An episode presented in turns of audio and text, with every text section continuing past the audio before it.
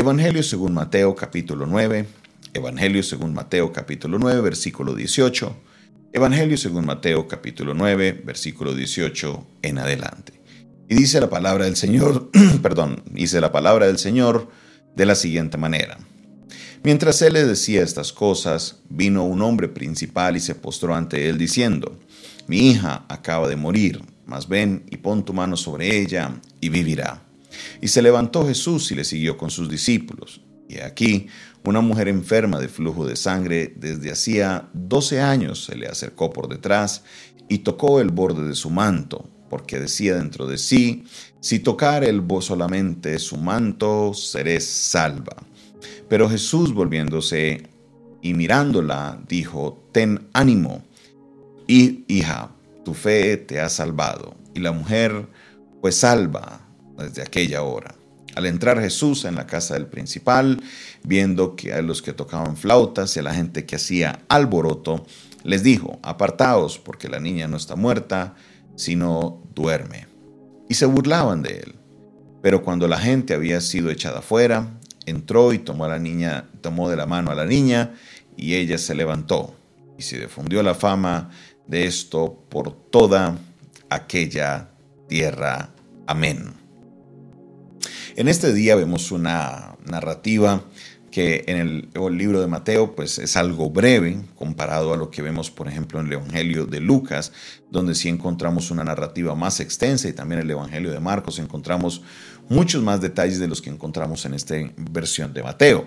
Por ejemplo, vemos en Lucas el detalle de que la niña también que estaba enferma y que, estaba que había fallecido tenía 12 años de edad. También encontramos otros detalles, como por ejemplo cuando la mujer del flujo de sangre se acerca a tocar a Jesús, que Jesús estaba muy apretujado de personas, que había muchas personas que salieron a recibirle y ella buscó la manera como fuera. Ella buscó el camino para poderse acercar a Jesús y poder tocar el borde de su manto. Y ella dijo, ah, pase lo que pase, sucede lo que suceda, yo debo de llegar a tocar el borde del manto de Jesús porque sé que si lo hago, seré sana. Y justamente dice que Jesús sintió un poder que salió de él y por esa razón él dice, ¿quién me ha tocado?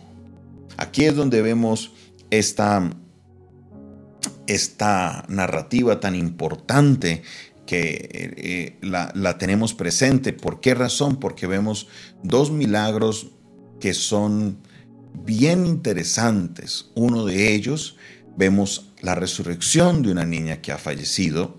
Y número dos, encontramos una enfermedad que el libro de Lucas nos da un detalle maravilloso y es que esta mujer había intentado de muchas maneras haber sido sana y nadie le había podido sanar que ella había gastado todo cuanto tenía, todo cuanto tenía lo había gastado y se había perdido porque en vez de mejorar, al contrario, empeoraba. Esto nos demuestra la autoridad que tiene Jesús. Esto nos demuestra el poder que tiene Jesús. Esto nos demuestra que definitivamente lo que es imposible para los hombres, para Dios es posible.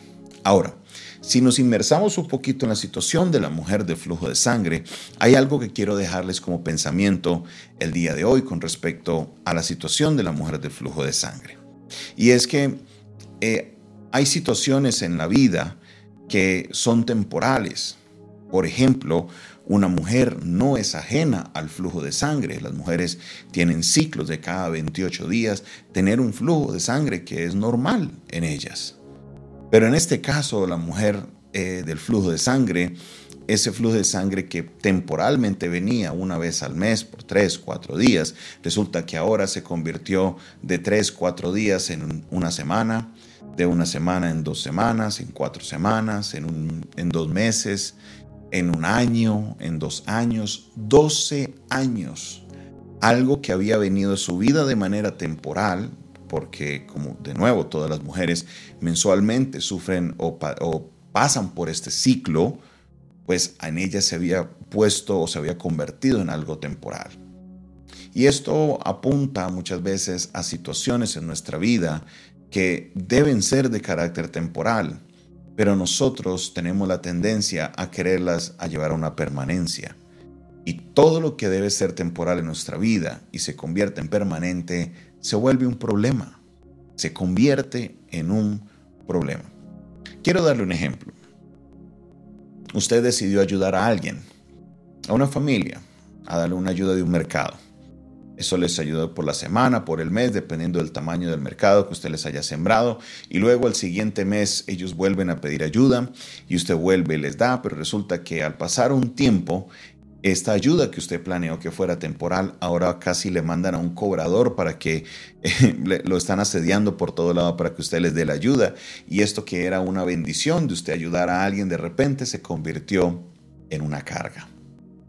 Llevémoslo a otro aspecto. Por ejemplo, miremoslo lo que es los noviazgos. Hay noviazgos, no hay noviazgos. Los noviazgos en la vida del ser humano son temporales. Pastor, ¿cómo así? Claro que sí. Son temporales porque el noviazgo es un paso previo al matrimonio. La relación del noviazgo no se diseñó para usted quedarse en el noviazgo toda su vida. El noviazgo es una etapa previa al matrimonio, pero ¿qué pasa? Muchas personas se quedan cómodas en el noviazgo y quieren pasar toda su vida en el noviazgo, no quieren dar el paso de compromiso para el matrimonio y esto se convierte en un problema porque obviamente con esto viene el pecado. También miramos los procesos de madurez, por ejemplo, la adolescencia, esta rebeldía que los muchachos pasan como algo temporal. Es normal que un joven entre los 12, 15, 16, 17 años pase por esa etapa de rebeldía. Pero ¿qué pasa?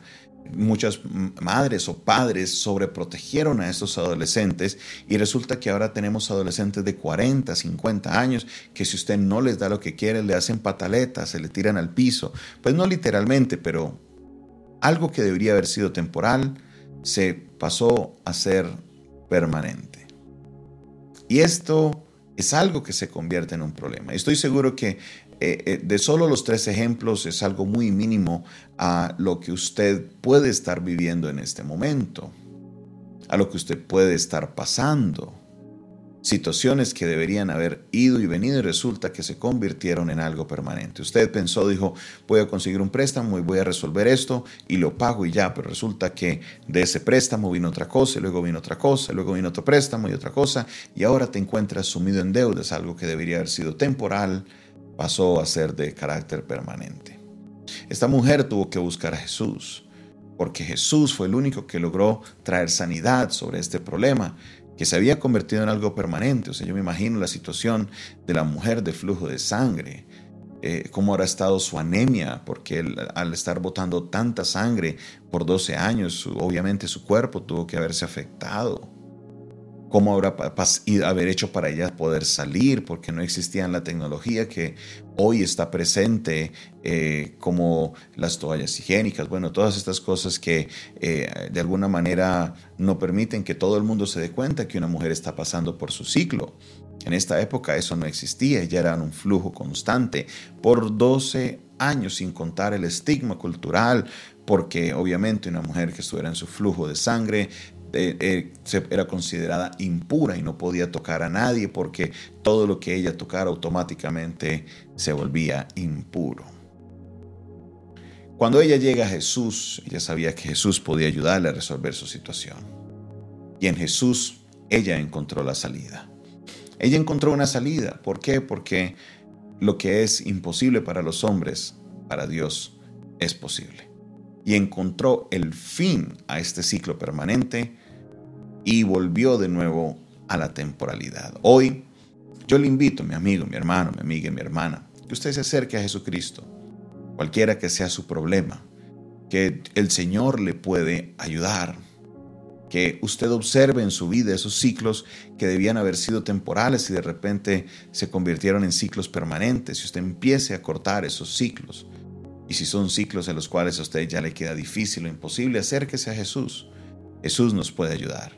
Para Él no hay nada difícil. Para Él no hay nada imposible. Busca del Señor, porque estoy seguro que Dios te ayudará y en Él encontrarás la respuesta. Padre Celestial, gracias Señor por tu palabra. Gracias Señor porque por medio de ella podemos ver, Señor, que primero que todo, Jesús no eh, puede ser detenido por ninguna enfermedad, por ninguna situación. Aún no existía un nombre para esta enfermedad, sin embargo, vino Jesús y trajo la sanidad. Cuando los médicos no pudieron, tú pudiste traer la respuesta. Hoy levanto oración, Señor, por todos mis hermanos que están pasando una situación similar. Situaciones que son imposibles para los hombres, Señor, pero para ti también todo, todo, absolutamente todo es posible. Te pedimos, Señor, que nos ayudes a explorar nuestra vida, estos ciclos que debieron haber sido temporales, oh Dios, pero nos quedamos estancados en ellos. Ayúdenos, Señor, a romper esos ciclos para que podamos crecer tanto espiritual como emocionalmente y podamos, Señor, salir adelante para la gloria de tu nombre. Bendito seas, oh Señor, en el nombre de Jesús. Amén, amén y amén. Esta fue una producción del Departamento de Comunicaciones del Centro de Fe y Esperanza, la Iglesia de los Altares, un consejo oportuno en un momento de crisis. Se despide de ustedes su pastor y amigo Jonathan Castañeda, quien les invita para que ustedes, si esta palabra fue de bendición para ti, no olvides darle el dedito arriba, el me gusta, no olvides también suscribirte a nuestro canal. También comparte este link, comparte este video para que otras personas puedan ser bendecidas por la palabra del Señor en esta hora. Si tú quieres aprender más de nuestro ministerio, eh, conéctate con nosotros al 316-617-7888. De nuevo, 316-617-7888. Si me escribes de fuera del país, solo le añades el más 57 y ahí podrás eh, recibir más información acerca de nuestro ministerio. Que el Señor te bendiga, el Señor te guarde.